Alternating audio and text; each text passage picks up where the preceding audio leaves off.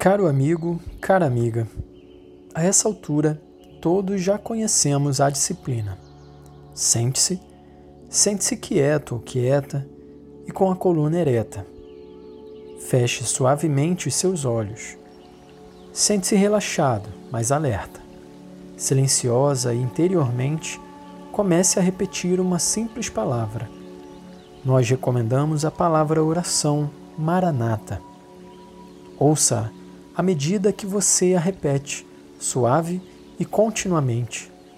Nada pense ou imagine, mesmo de natureza espiritual.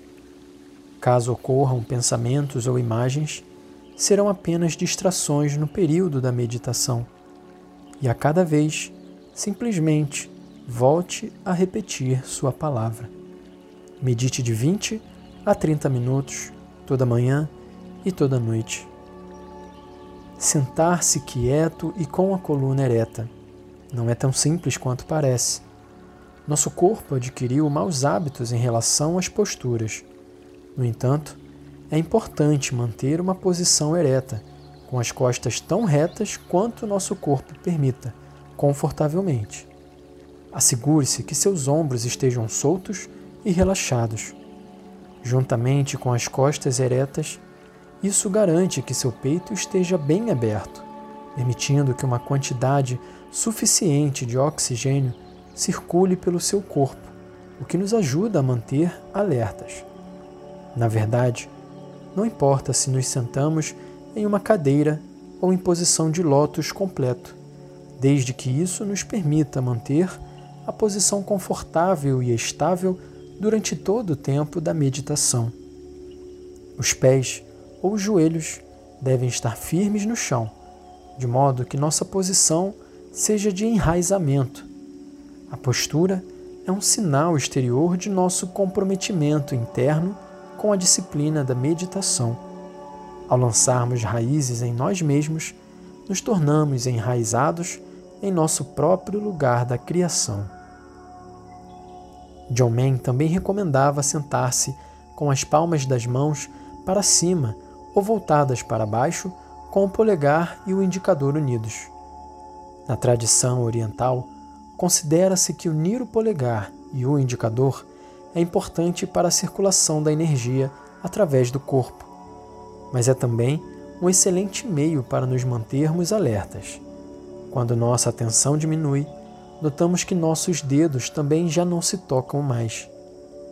Sentar-se quieto e permanecer imóvel é, na verdade, o primeiro obstáculo na disciplina da meditação. Estamos tão acostumados a nos manter constantemente em movimento, fazendo coisas e reagindo a estímulos externos, que sentar-se quieto e nada fazer poderá parecer uma tarefa assustadora e incomum. A inquietude está em nossa genética. Nossos ancestrais foram todos eles membros de tribos nômades. Um bebê é um belo exemplo disto. Toda mãe, pai ou responsável sabe que um bebê agitado se aquietará com o movimento, seja o do balanço do berço, o de ser carregado no colo andando, ou mesmo o de ser levado a passear no carrinho. Ao tentarmos sentar quietos e permanecer imóveis, estamos indo contra essa natureza. Permitir que o nosso corpo se aquiete, dando-lhe permissão de nada fazer, é o primeiro passo para nos contrapormos a essa tendência à inquietude.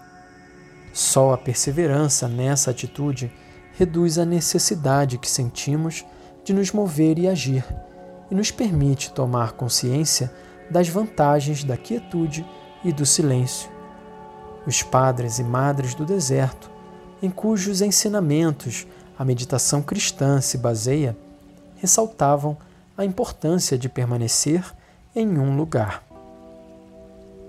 Um irmão da colônia monástica de Sétia, no Egito, foi pedir uma palavra ao Abba Moisés, e o velho homem disse-lhe: Vá e sente-se em sua cela, e sua cela lhe ensinará tudo. Quando a inquietude deixar nosso corpo, ela se transferirá para nossa mente, como veremos na próxima semana.